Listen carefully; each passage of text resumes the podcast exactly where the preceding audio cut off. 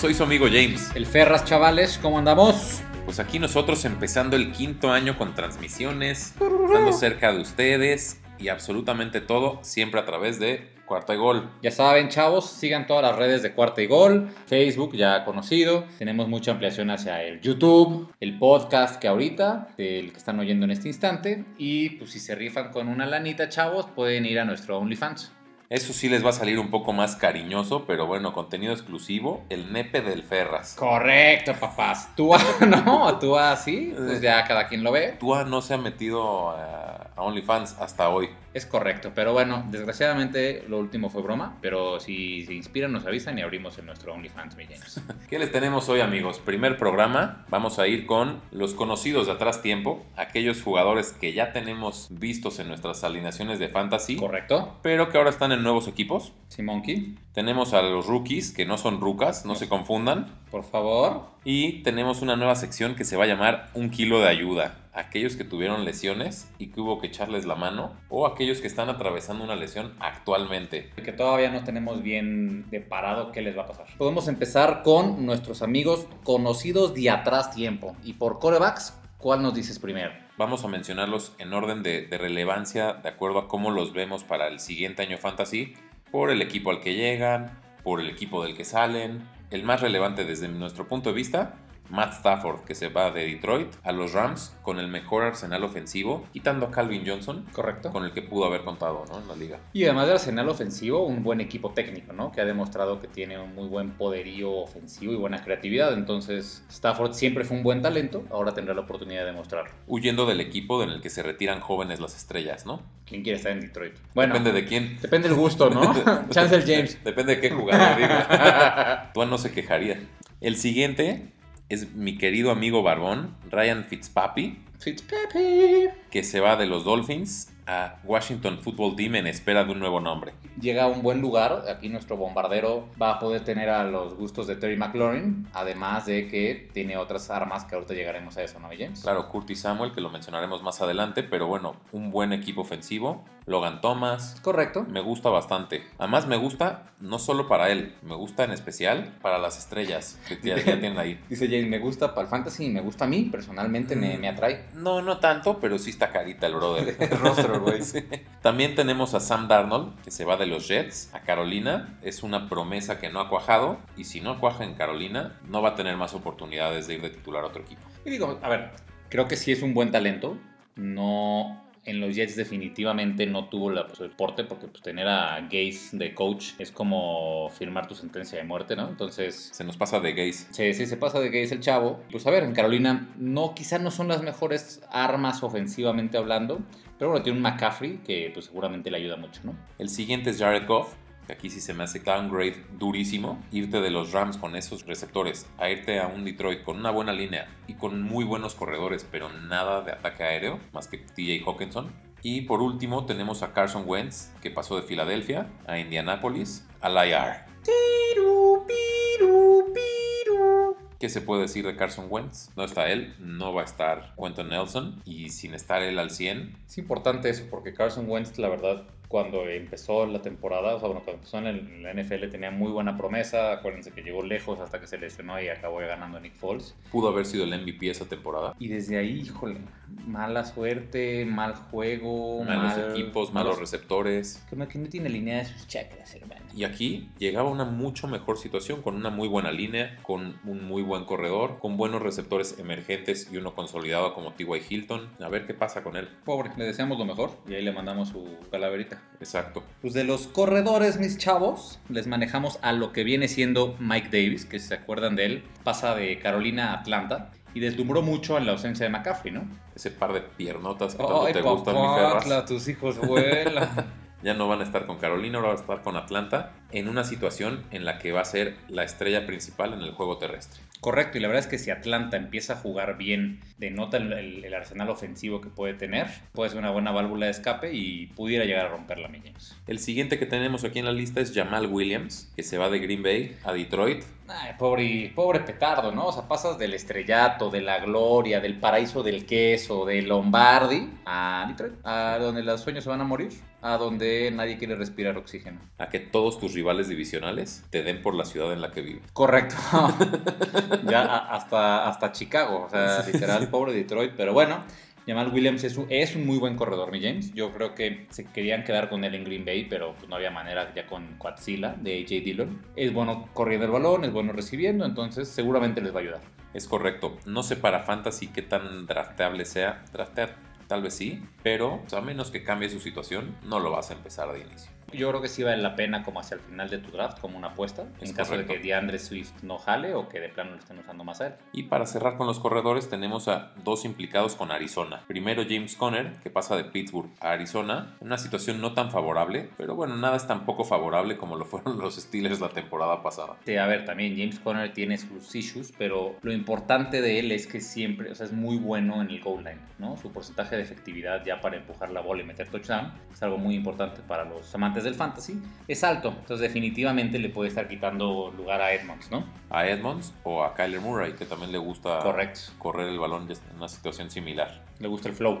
Y por último, Kenyan Drake de Arizona a Las Vegas, en un movimiento que le puede quitar, sobre todo si juegas PPR, muchas recepciones a Josh Jacobs. Ahora, a mí no me asusta tanto en este caso, James, porque yo siento que estamos olvidando el talento y el pure runner que es Josh Jacobs. Se nos olvida además que trae buena línea ofensiva, eh, que es un equipo en reconstrucción que esperamos más de él. Entonces, no me asusta tanto Kenyan Drake, pero defin- de- definitivamente en PPR sí le baja el valor a Josh Jacobs. que nunca brilló mucho en PPR, pero se esperaba un poco más de él De hecho, no, puede brillar mucho él porque no brilla, ¿no? O sea, es- ¿no? Ese es otro punto a discutir. Es correcto, de- depende de las luminarias. Exacto. En wide receivers, pues aquí sí hay nombres bastante importantes, Jocosos. jocosos, algunos que si me dices hace cinco años me hubiera vuelto loco, pero bueno, el principal, Julio Jones. Julio. Se pasa de Atlanta a Tennessee, un equipo que perdió a muchos jugadores, sobre todo en ataque. Se fue John Smith, Corey Davis. Entonces va a ser el show de AJ Brown. Se fue el tackle derecho Y de Julio Green Bay. Y Julio Jones, a ver, acuérdense que Calvin Ridley la temporada pasada fue un receptor top 5 en gran parte porque Julio Jones le, jalaba todas las coberturas. Espero que nada más eso. Entonces, lo que puede llegar a hacer en Tennessee para ayudar a un AJ Brown es importante. Y además, como ha estado jugando quarterback de Tennessee y la ofensiva de total, definitivamente pueden hacer algo muy importante. Entonces, no es un receptor 1, pero puede ser un 2 o 3 sin problema. Y con un muy buen upside, ¿no? Además, saber que por el juego terrestre hace que la marca vaya hacia allá. Entonces, juegan muy abiertos. Es correcto. El nombre propio de, esta, de este offseason en la posición, yo creo que fue Kenny Goladay. Huyó de Detroit, como debe ser, Sí. y se fue a los Giants. El tema es que se va a un lugar donde hay un quarterback que no está demostrado, hay un equipo que depende del ataque terrestre, que además recibe muchos pases que es con Barkley, y está tapizado de talento para recibir la bola. Está Sterling Shepard. Evan Engram, por todos lados están cubiertos. Por más que él va a ser el receptor número uno, no podemos asegurarle. Acuérdense que en el fantasy lo importante es la cantidad de intentos que tienes. Más que, porque lo demás puede ser un fluke o puede ser algo inconsistente. Pero cuántas veces te buscan en un partido es oro. Es oportunidad más talento y el talento lo tiene, pero las oportunidades, quién sabe. El siguiente es Will Fuller, que se va de Houston, que es un cementerio, a Miami, que pues la verdad es que me está gustando cómo se están armando. No me encanta Will Fuller para fantasy, creo que hay muchas armas para Tua y Tua no ha demostrado todo lo que puede hacer. Tua no sé si quiere a Fuller. Lo dudo, la verdad, O sea- teniendo tantas estrellas alrededor. Parker, como Jalen Waddle, Mike Gesicki. La verdad es que, como dices, Miami es un equipo resurgiendo. Todo depende de Tua. A mí me gusta un poquito más Fuller, siempre le he creído en él hasta que se, se mete tachas. Pero fuera de sus tachas, hace un, un receptor muy talentoso. Tua no jugó muy profundo el año pasado, entonces puede ser algo muy interesante. Me empieza a gustar más para la NFL, más que para el fantasy por ahora. Curtis Samuel pasa de Carolina a Washington en una situación que me gusta mucho, tomando en cuenta a quien ya comentamos antes, a Fitzpapi. El Fitzpapi la, la puede romper para allá. Pero, a ver, también llega a Washington Football Team, que también ya tiene a un Scary Terry, ¿no? A Terry McLaurin. También tiene un Antonio Gibson, que también es muy bueno. También tiene, o sea, mira, engañosamente el Washington Football Team Sí, tiene, tiene a sus Logan cositas. Thomas, tiene Logan Thomas jugadores. tiene una defensa bastante buena. Entonces, JD McKissick. fuera de sus problemas de sexual harassment y que no se pueden organizar en un logo o en una mascota, llega una situación interesante donde Curtis Samuel pudiera destacar como un receptor 2. Y donde además creo que no lo van a estar marcando mucho. AJ Green se deshace por fin del yugo de Cincinnati, tal vez con el mejor coreback que ha tenido Cincinnati en los últimos 15 años, Pudiera hacerlo. Y se va a Arizona. donde claramente hay un DeAndre Hopkins y Danuk es quizá el receptor 2 o 3 de la liga. No es Davonte Adams porque pues, él está en Green Bay y es hermoso. Pero fuera de Hopkins, Sí, está Christian Kirk, que, que no, no, se ha gran cosa. establecer. Entonces llega a un muy buen lugar, ¿no? O sea, un muy buen lugar con un muy buen coreback, con una ofensiva dirigida por Cliff Kingsbury, que es muy explosiva y sabe usar a todas sus piezas, ¿no? A mí me da un poco de miedo que ya le pesen los años y las tepancuanas. Después de tantas lesiones, este, a ver qué pasa con él. Y por último, nos vamos a tight end, en donde el equipo que se lució fueron los Patriots, con John Smith llegando desde Tennessee y Hunter Henry desde los Chargers. que nos hace acordarnos a aquellas épocas de Hernández y Gronkowski. Pareciera ser literal. Eh, acuérdense si tienen temas, hablen con un asesor psicológico. Pero bueno, tienes un ataque de doble tight end que pudiera favorecer mucho a un Cam Newton o inclusive un Mac Jones. Además de un, se van a apoyar mucho el ataque terrestre. Creo que ambos ends pudieran estar en el top 10, top 12. Pues por lo que Mm, les van a pagar, tienen que estar. no me encantaría apostarle a ninguno. O sea, hoy no te sé decir por cuál le voy. Quizá le pego un poquito más a Henry, pero, pero la verdad, o sea, no, no me encanta. O sea, como movimiento NFL hizo sentido, aunque según yo pagaron mucho, pero como fantasy, híjole. Híjole Sobre mano. todo si tu quarterback sigue siendo Cam Newton, o sea, las jugadas cerca del goal line, las va a querer meter él por tierra. Sí. Entonces, no, no entiendo para qué tener dos superestrellas en Tyrant. Pero Aunque bueno, con Greg Olsen lo hizo bien, pero pues ninguno es Greg Olsen y es un sistema muy diferente al que corren los Patriotas al que se hacía en Carolina. ¿no? Bueno, chavos, seguimos con la sección de las rucas. Bueno, no, esa- esa- de los rookies. Tenemos otro podcast para eso, ¿no? Es, eh, se llama Setentonas y Sabrosonas. Todavía no se estrena, pero atentos, Pero ¿no? bueno, por, para, quien ocupe. Para quien ocupe, pues aquí, ¿no? Pero bueno, vamos a hablarle de los rookies, aquellos que acaban de salir del, del último draft y que creemos que también pueden hacer mucho ruido para fantasy, ¿no?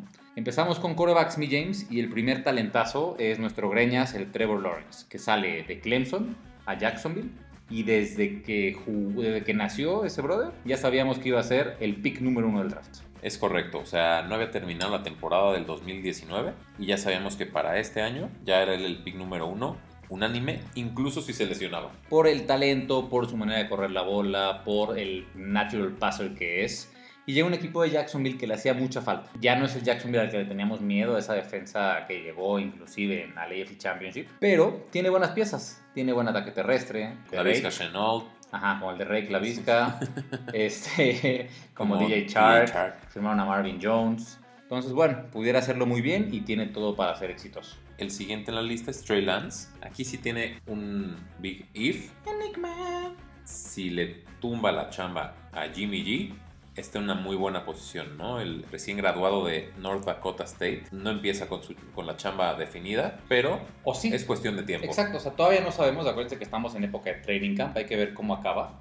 Pero si algo sabe hacer Trey Lance, o lo que hacía muy bien en, en Dakota State, era correr los option routes, que son muy famosos en college. Y todo el sistema que se corre Shanahan en San Francisco, apoyado de los corredores y el tight end que tiene, es hacer ese tipo de options que hicieron tan bueno a Kaepernick en su momento. Entonces, es un coreback con un perfil como Kaepernick que pudiera ser exitoso en este sistema si tiene la oportunidad. Y algo bueno de San Francisco es que todos se lesionan, entonces va a tener oportunidad. Correcto. o sea, ¿qué les pasa ahí? Justin Fields, él sí va directo a la, a la chamba desde mi punto de vista. Sabemos que está Andy Dalton en Chicago, pero yo creo que si no empieza desde la semana 1, en la semana 3 ya va a ser el titular. El chavo viene de Ohio State, que es mi equipo de college, para los que no sabían. Entonces ya desde ahí es garantía el chavo. Dicen que es uno de los mejores pure passers que venía del draft. Interesante si le puede bajar la chamba a Dalton, que la verdad es que no está en su mejor momento, aunque ahí sí seguramente empezará Dalton simplemente por, por aprovechar al veterano. Y buenas armas ofensivas nuevamente. Buenos receptores, como los Darrell Mooney del mundo. Tiene un ataque terrestre que se consolida con Montgomery y el regreso de Tariq Cohen. Puede ser interesante si es que llega, o más bien creemos que va a suplantar a Dalton, solo no sabemos cuándo. Zach Wilson de BYU que llega a los Jets. Híjole, no sé si darle el pésame a este chavo, pero tenemos una buena noticia, ya no está Adam Gaze. Y pues en un equipo tan chaca, tampoco tiene mucho que demostrar. Entonces, con que lo haga decentemente, tiene chamba asegurada. Ves los throws y ves la, la trayectoria de Zach Wilson y es lo más parecido a Patrick Mahomes que hemos visto. Eso también es como siempre, es una ruleta rusa. Pero que sí me gusta de los Jets, mi James, como dices, ya hubo un cambio ofensivo, ya traen una mejor línea ofensiva, está saturado de receptores y de, de receptores jóvenes, menos Jamison Crowder. Entonces, pues bueno, tiene las armas para ser exitoso. Veamos si lo logra. Si nos gusta dentro del fantasy, no como titular, pero sí como una apuesta. Y para cerrar con los quarterbacks, nos vamos con Mac Jones. Llega de Alabama a los Patriots. Bam. Se me hace un jugador muchísimo más parecido a la escuela de Belichick, also known as Tom Brady. Entonces también es cuestión de tiempo que sienten a Cam Newton y le den la oportunidad a Mac Jones, porque francamente Cam Newton no es un buen lanzador. Sí, no es la solución a largo plazo definitivamente. Nuevamente Mac Jones es un buen pure passer. Creo que el tema en los Patriotas es más profundo. O sea, es una reconstrucción Ay. de, ay papá, de zero porque ¿quiénes son sus receptores? ¿Quiénes son sus corredores? O sea, bueno, corredores todavía, pero pero bueno, definitivamente Mac Jones puede tener buena oportunidad. Y como les mencionábamos, hay más rookies quarterbacks, pero estamos mencionando aquellos que creemos que pueden ser relevantes en fantasy este año. Y aún así, es difícil que teniendo chamba lo vayan a lograr, ¿no? Correcto. Entonces, hay muchísimos corebacks que valen la pena. Entonces, a menos que tengas una liga super flex o de dos corebacks, es probable que fuera de Trevor Lawrence no Básicamente. draftes a nadie. O sea, si te quieres sentir muy pistola, te puedes ir por o sea, Lance, Fields y Wilson, y si te sale, que bien.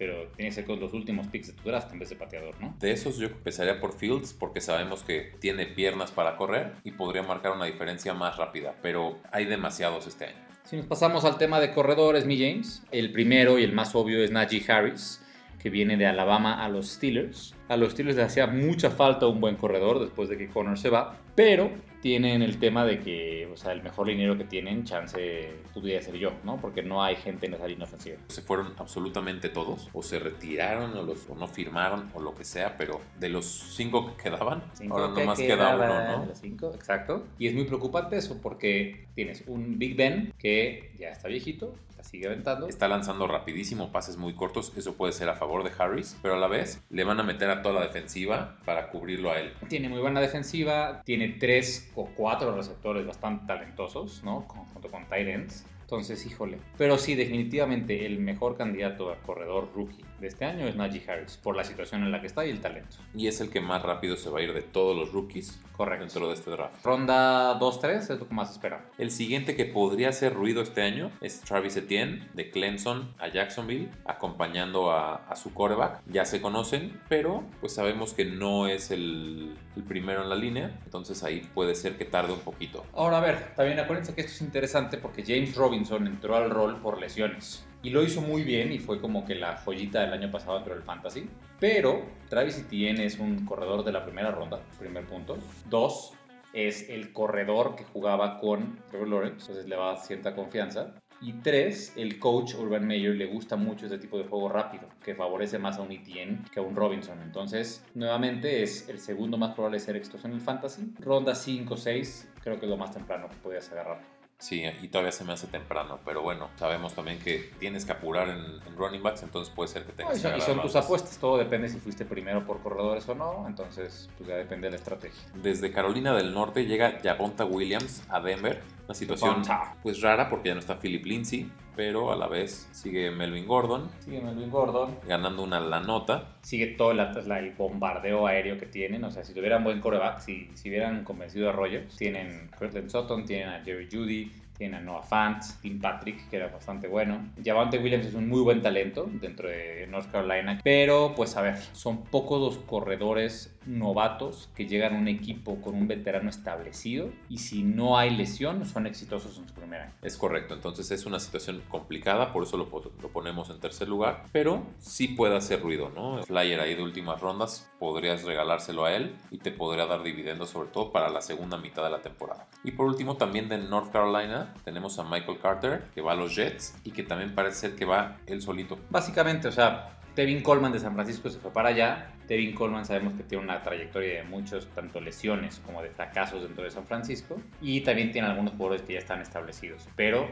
la verdad es que es poca la competencia que va a tener. Va a ser mucho el juego aéreo, pero tener siempre al running back 1 de cualquier equipo vale más que tener al running back 2 o 3 de alguno más. Entonces, chavos, nos vamos a receptores, donde empezamos con el primer receptor del draft, que fue Jamar Chase. Jamar Chase viene de LSU a Cincinnati. En LSU jugó con John Burrow, entonces ya conoce muy bien a su coreback. Es un receptor fuera de serie, o sea, en verdad es alguien que pudiera ser un receptor pues, muy diferente, o sea, como trendsetter. Hay que ver qué pasa en Cincinnati, ¿no? Porque Joe Burrow hay que ver si regresa bien. Tienen muchas armas ofensivas, pero como talento, si vas a apostar en uno, pudiera ser el equivalente a tu Justin Jefferson del año pasado. Primera ronda temprana con la que lo agarraron, entonces pues de cuidar a Burrow decidieron no, mejor regalarle un muy buen receptor otro más y a ver cómo, cómo resulta.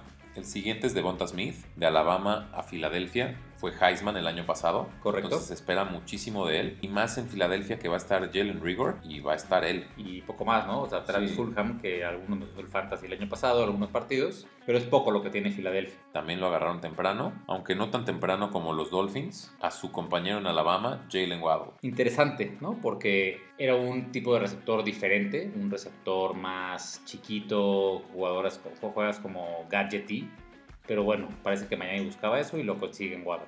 Estuvo lesionado prácticamente toda la temporada pasada. De Miami valoraron muchísimo que se esforzó para poder llegar a las finales. Correcto. Y jugó bien. Correcto. No tuvo los cuatro touchdowns en una mitad de, de Bonta Smith, pero como que esa parte la valoraron mucho, ¿no? Fue una lesión complicada, de esas que terminaban carreras antes, en el tobillo.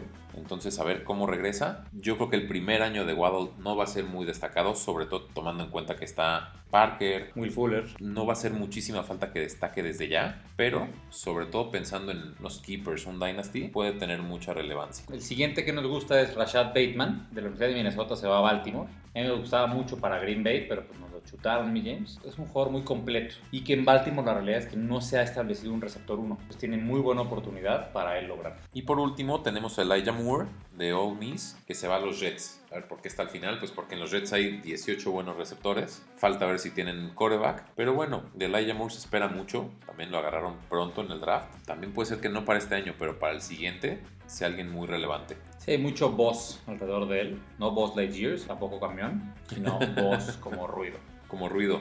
Aunque no tanto como Kyle Pitts, Tyren de Florida. El Pitts. Que llega a Atlanta, ¿no? Sí se adaptaron más Tyrens, pero el único relevante para Fantasy que pinta este año y que pinta irse en una tercera, cuarta ronda, que desde mi punto de vista es muy temprano. Muy temprano. Pero bueno, se espera muchísimo de él. Es la primera vez que se va tan temprano un Tyren. Correcto. es la vez que más temprano. También es el récord, por así decirlo, de lo, o sea, es lo, lo, antes que se dio un Tyren en, en el draft. Es un jugador fuera de serie, o sea, es atípico lo que ves en este Tyren de Florida y además ayuda mucho la salida de Julio Jones, ¿no? Entonces es esta, este personaje que es un Tyrant, pero realmente es un receptor. Puede tener mucho valor, pero a ver si explota como se espera. ¿Qué nos sigue? Pues la última sección que tenemos para hoy, un kilo de ayuda. Kilito. Aquellos jugadores que estuvieron lesionados o que empiezan lesionados de gravedad, que a ver, no sabemos cómo vuelven, si vuelven. O sea, lo importante aquí es, son jugadores que no tenemos todavía la certeza de que van a regresar al 100%. O que ya les pasó algo ya sabemos que no van a... O sea, si se lesionó, le damos un ejemplo, McCaffrey se lesionó, pero ya está bastante claro que su regreso es bueno y no fue tan grave y lo que sea, no lo incluimos aquí. Incluimos aquellos que hay duda, ¿no? El primero es Dak Prescott. Dakota. Dakota Prescott. Le firmaron un contratazo completamente desproporcionado para alguien que se fregó el tobillo de esa manera en la semana 5. Pero bueno, o sea, eres Jerry Jones, te sobran los billetes. Correcto. Y se los regalas. Sí, a ver, en fantasy yo no le veo, o sea, como no lo veo como el, la solución a Dallas a largo plazo, pero para fantasy es muy buena opción. Es un jugador que además corre bien la bola.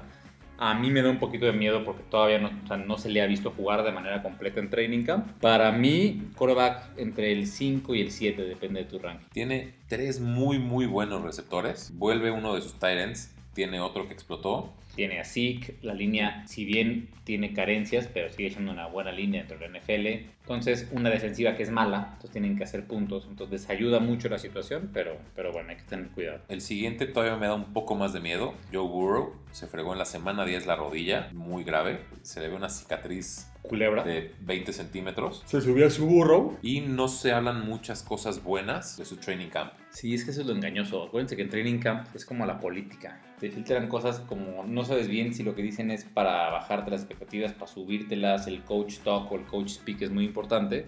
Pero bueno, lo de Joe Burrow además fue semana 10. Preocupa porque una lesión normal de este estilo no suele estar tan rápido. Entonces mucha gente tiene miedo. Y el, el siguiente año de una lesión de rodilla de este estilo puede no ser tan bueno. La recuperación total se suele dar hasta una temporada después. Y por último, Carson Wentz, Reciente. reciente, pinta para estar fuera de 5 a 12 semanas. Entonces, en el A peor de los ahora. casos, veríamos que está de vuelta en la semana 8 o 9 de la NFL. Una lesión en el pie que requirió operación como para limpiarle ahí el hueso. Pero bueno, pues ahora sí que una situación bastante complicada para él, llegando a un nuevo equipo. Pues a ver qué pasa. Que ahora dicen que el Felipe Ríos, que, Que vuelve quiere, para- quiere armar la Brett Lorenzo Favre. Que no, no le están dando un nuevo hijo más. Entonces, Exacto, que entonces prefiere ya. seguir jugando. En corredores, una de las decepciones más fuertes del año pasado, además de McCaffrey, porque pero McCaffrey ya está bien, es Saquon Barkley, ¿no? Pues decepción, no por juego, sino por lesión. Fregó la rodilla en la semana 2. Sí, muy temprano. Y, y tienes que ser Adrian Peterson o tienes que ser alguien de ese nivel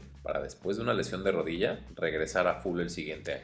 Que lo puede ser, ¿no? O sea, a ver, Saquon Barkley también estos jugadores fuera de serie, pero sube ciertos clips, pero dicen, a ver, nunca sale la, la- la pierna mala. Entonces, híjole, no hay mucha seguridad, entonces da un poquito de miedo. Yo no lo draftearía dentro de mi top 5.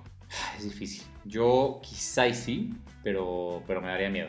O sea, chance, chance lo evitaría. Si le pegas, le pegas con tubo, pero si fallas, o sea, tu pick de primera ronda no te va a ganar una liga, pero te la puede perder. Raheem Mostert, cuando está bien, es un must start, pero se Ok. fregó el tobillo en la semana 15 después de otras 18 lesiones, ¿no? En la semana 15, además de que tienen muchos corredores eh, en San Francisco, incluido un, un novato, que no lo mencionamos porque justo no es tan relevante por el, bueno, o sea, está haciendo mucho ruido, pero al final hay tantos corredores ahí que... Pero bueno, el punto es, se lesionó, todavía no saben cómo va a regresar, es bueno cuando juega, pero no tenemos la tranquilidad de draftearlo, ni siquiera, o sea, yo titular no, ni siquiera dos, chance tres o cuatro, y para ver chicle y pega. sí merece un lugar en tu roster, no antes de la ronda 8-9.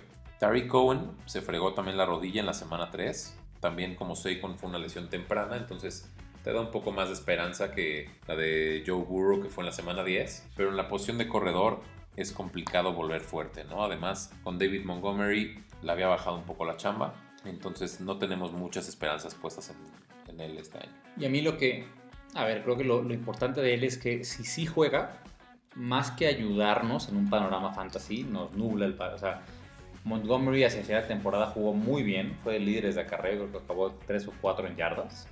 Entonces, el regreso de, de Tariq Cohen eh, solamente hace que, en vez de que tengamos una, una buena balita en Montgomery, pues quizá no nos ayude. Nos quita completamente la, la claridad. Y tenemos ahora, por último, en corredores, mi James, a Cam Akers, que es una lesión reciente. Cam Akers sufrió de su tendón de Aquiles, más que nada, en práctica, pobre chavo, y pues ya está fuera de temporada. Pues esperaba muchísimo de él. La parte bonita para Fantasy es que queda Daryl Henderson y ya. Básicamente, Malcolm Brown ya está en los. Dolphins. Se aclara un poco el panorama. Cerró durísimo el año pasado Cam Akers. Pintaba muy bien. Pintaba para irse en primera, a finales de la primera ronda, principios de la segunda. Ujú. Entonces una pena por él. Es su segundo año, entonces era el año de despegue. A ver cómo vuelve. Pero bueno, al menos fue pues en pretemporada. Debería estar bien para el siguiente año. Sí, o sea, en temas de Dynasty, pues ahí lo tienes, pero para este año, pues ya te olvidas. Wide receivers, qué nombre más relevante que OBJ, pero la verdad es que lo relevante es su nombre, no sus números. Lleva un rato que no ha podido, bueno, pues se lesionó de la rodilla en la semana 7. Sí es alguien que ha decepcionado en Cleveland, claramente, porque hay receptores y hay una ofensiva que ha sido relativamente exitosa en Cleveland, inclusive para llegar a playoffs. Pero yo creo que está sobrecastigado ya. O sea, yo creo que ya llegó un punto en el que si a mí me llega un OBJ en una ronda 7, 8, pues chance disparo. Al final sigue siendo del Beckham Jr. Y no lo Mm. estás adaptando como un titular, Exacto. pero tiene número, o sea, podría llegar a ser un wide receiver 1.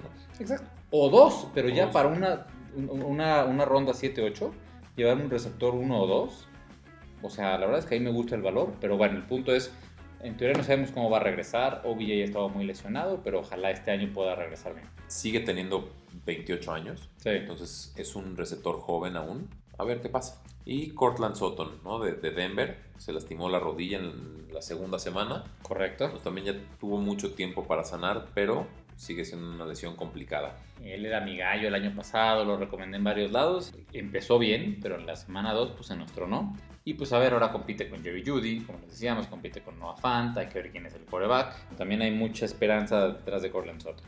A mí me encanta como receptor, así que espero que vuelva bien. Y por último, tenemos de tight end a Blake Jarwin. Se lastimó en la semana 1 la rodilla.